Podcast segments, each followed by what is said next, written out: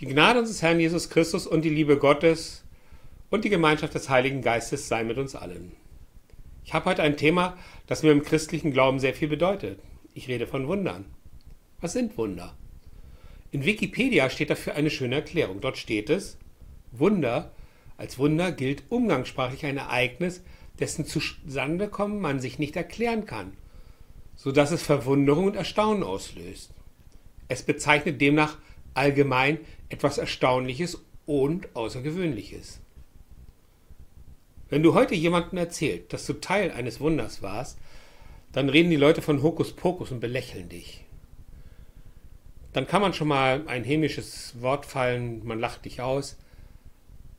Aber stell dir vor, du bist todkrank, siehst das Ende auf dich zukommen, dann kann es schon mal vorkommen, dass du ein Wunder erbittest. Wie sieht es dann aber aus, wenn eines passiert?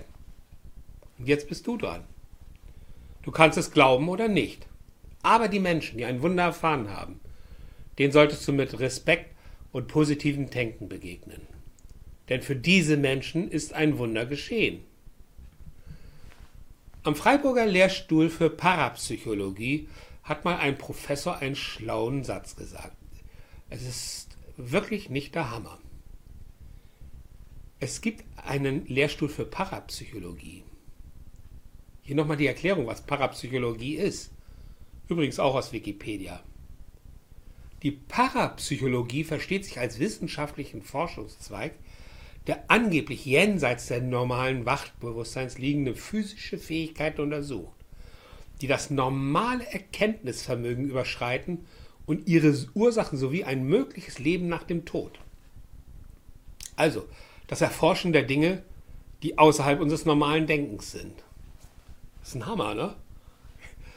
Also, dieser Professor hat gesagt, Gedanken haben die Tendenz wahr zu werden. Was für mich nichts anderes heißt und dass ich, äh, dass du und ich glauben können, was wir wollen. Aber wenn viele Menschen für einen Menschen beten und es geschieht ein Wunder, dann sollte man den Menschen, für den das Wunder gesprochen wurde, im Glauben lassen. Nun erzähle ich euch eine Geschichte, die sich vor circa 15 Jahren in meinem Leben zugetragen hatte. Ich kannte vor 15 Jahren eine junge Frau. Wir hatten uns irgendwann mal kennengelernt und hatten für einen Moment mal darüber nachgedacht, ob wir ein Paar sein könnten. Das hat sich aber schnell erledigt, weil wir zu unterschiedlich waren. Was uns verband, war die Tatsache, dass wir beide alleinerziehend waren. So ist dann statt einer Beziehung eine Bekanntschaft entstanden. Irgendwann rief mich meine Bekannte an und sagte mir, dass sie in ihrem Rachenraum ein bösartiges Geschwür entstanden ist und dass sie die nächsten Tage eine Chemotherapie bekommen würde. Krebs. Ich war junger Christ und habe ihr angeboten, dass wir in unserer Gemeinde für sie beten würden. Sie hatte Angst, hat aber dieses Angebot angenommen und wohlgemerkt, sie war keine Christin. Ich habe mich hingesetzt und unserem Pastor eine Mail geschrieben. Und er hat drei Tage später im Gottesdienst die Menschen gebeten, für meine Bekannte zu beten. Meine Gemeinde war damals eine Fernsehgemeinde mit vielen tausend Zuschauern. Ich weiß es nicht. Aber ich glaube, dass viele Gläubige für meine Bekannte gebetet haben. Nach 14 Tagen rief mich die junge Frau an und sagte zu mir am Telefon, es sei ein Wunder geschehen. Der Tumor hat sich komplett zurückgebildet, war nicht mehr nachbar, war, war einfach verschwunden. Und jetzt dürft ihr mal fragen, wer wohl am nächsten Sonntag mit in den Gottesdienst gekommen ist. Das ist meine persönliche Erfahrung mit Wundern. Wir wissen nicht, ob das Gebet hilft, aber Schaden tut es nicht. Was habe ich daraus für mich gelernt? Ich habe mit, für mich gelernt, dass Gebet eine echte Wunderwaffe sein kann. Wenn man mit Leib und Seele an das glaubt, was man dem anderen Menschen Gutes wünscht. Das ist kein Garantieschein für ein perfektes Ergebnis, aber es gibt den Menschen Kraft. Und jetzt noch einmal der Satz. Gedanken haben die Tendenz wahr zu werden. So ähnlich muss es auch dem Bettler gegangen sein, der vor 2000 Jahren vor der Kirchentür gesessen hat und um Almosen gebeten hat. Neben dem Mann, der von Geburt an gelähmt war, sind auch noch Petrus und Johannes in dieser Geschichte wichtig. Ganz nebenbei wird hier noch einmal auf die geistliche Vollmacht eingegangen, die Jesus ihnen vor seinem Tod am Kreuz gegeben hat. Was hat der Mann gemacht? Er hat die beiden, also Petrus und Johannes, um Hilfe gebeten. Nun lese ich euch die Apostelgeschichte 3, die Verse 1 bis 10 vor, gelesen aus der Basisbibel. Einmal gingen Petrus und Johannes zum Tempel. Es war um die neunte Stunde, die Zeit für das Nachmittagsgebet. Da wurde ein Mann hereingetragen, der von Geburt an gelähmt war. Tag für Tag setzte man ihn an das Tor zum Tempelvorhof, das die schöne Pforte genannt wurde. Dort sollte er bei den Tempelbesuchern um eine Gabe betteln. Der Mann sah Petrus und Johannes, als sie gerade in den Tempel gehen wollten. Er bat sie um eine Gabe.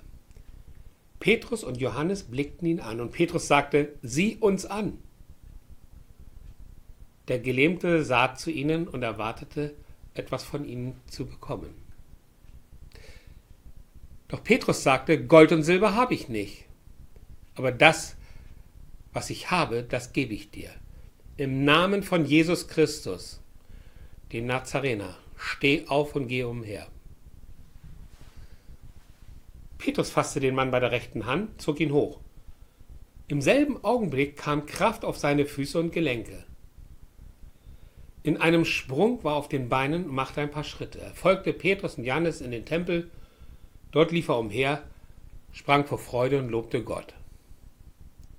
Das ganze Volk sah, wie er umherlief und Gott lobte. Sie erkannten in ihm den Bettler, der immer an der schönen Pforte des Tempels gesessen hatte. Sie staunten und konnten nicht fassen, was mit ihm geschehen war. Amen. Natürlich gibt es immer Zweifel oder Zweifler, die das nicht glauben. Aber wie gesagt, der Betroffene ist an dieser Stelle nicht ganz so wichtig. Wichtig ist der Zweifler. Jetzt stell dir mal vor, du stehst ein paar Meter weit weg und wirst Zeuge dieses Moments. Ein von Geburt an Gelähmter springt auf und läuft durch die Gegend. Beeindruckend. Genauso fand ich damals beeindruckend die Heilung meiner Bekannten. Ich erlebe solche Wunder immer wieder in meinem Leben. Manche erkenne ich erst später. Und ich weiß auch dann nicht, was ich dazu beigetragen habe. Ich glaube, dass mein Jesus immer wieder in mein Leben greift und Dinge möglich macht. Das gibt mir auch immer wieder das Gefühl von tiefem inneren Frieden und dass ich nicht allein bin in meinem Leben. Mein Jesus Christus ist immer für mich da.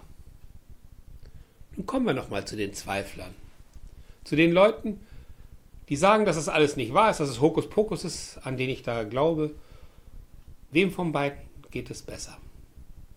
Mir, der das Erlebte einfach glaubt, oder der Zweifler, der nur das glaubt, was er sehen und anfassen kann? Die Frage dürft ihr euch wie immer selbst beantworten. Für mich stellt sich die Frage nach unserem Herrn und Wundern schon lange nicht mehr. Ich habe mich für das Bessere entschieden. Ich habe mich für das Vertrauen in Jesus Christus entschieden. Er hat mir ein Angebot gemacht, das ich nicht ablehnen konnte. Und dieses Angebot auszuschlagen, wäre eine grenzenlose Dummheit gewesen. Und in diesem Glauben gibt unser Herr Jesus Christus, den gibt er mir.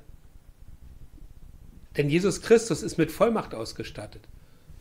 Vor seinem Tod hat er die Vollmacht auf die Apostel übertragen. Nun sind wir an der Reihe. Gott hat uns das Gebet gegeben, dass wir darum bitten können, dass er auch heute noch Wunder tut.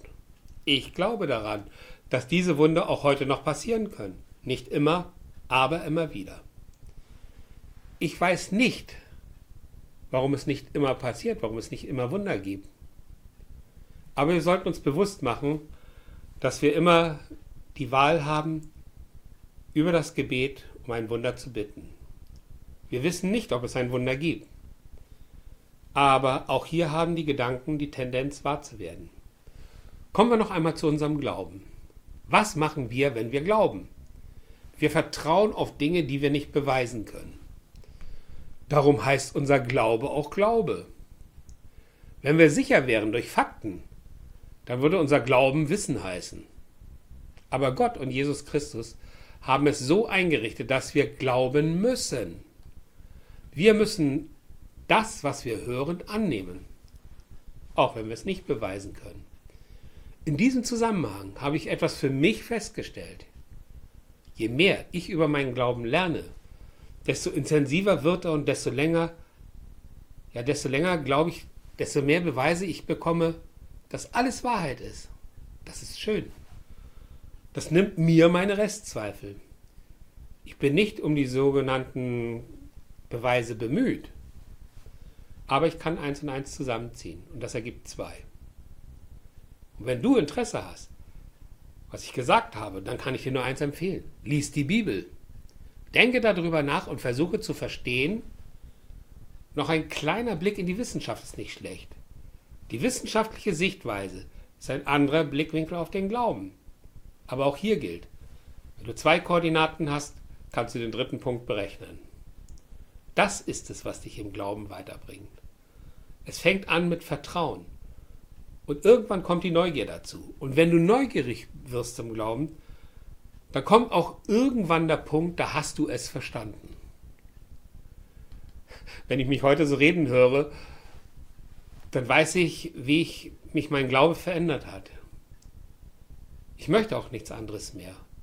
Heute kann ich in meinem Glauben, kann ich, dort kann ich mich fallen lassen. Denn mein Herr steht hinter mir und fängt mich auf. Das gibt mir innere Ruhe und das finde ich einfach klasse. Jesus Christus ist für mich nicht nur mein Freund und Heiland. Er ist vor allem mein Freund und er gibt mir jeden Tag Kraft. Er muntert mich auf und zeigt mir den Weg. Ich kann ihn Tag und Nacht ansprechen und er hilft mir.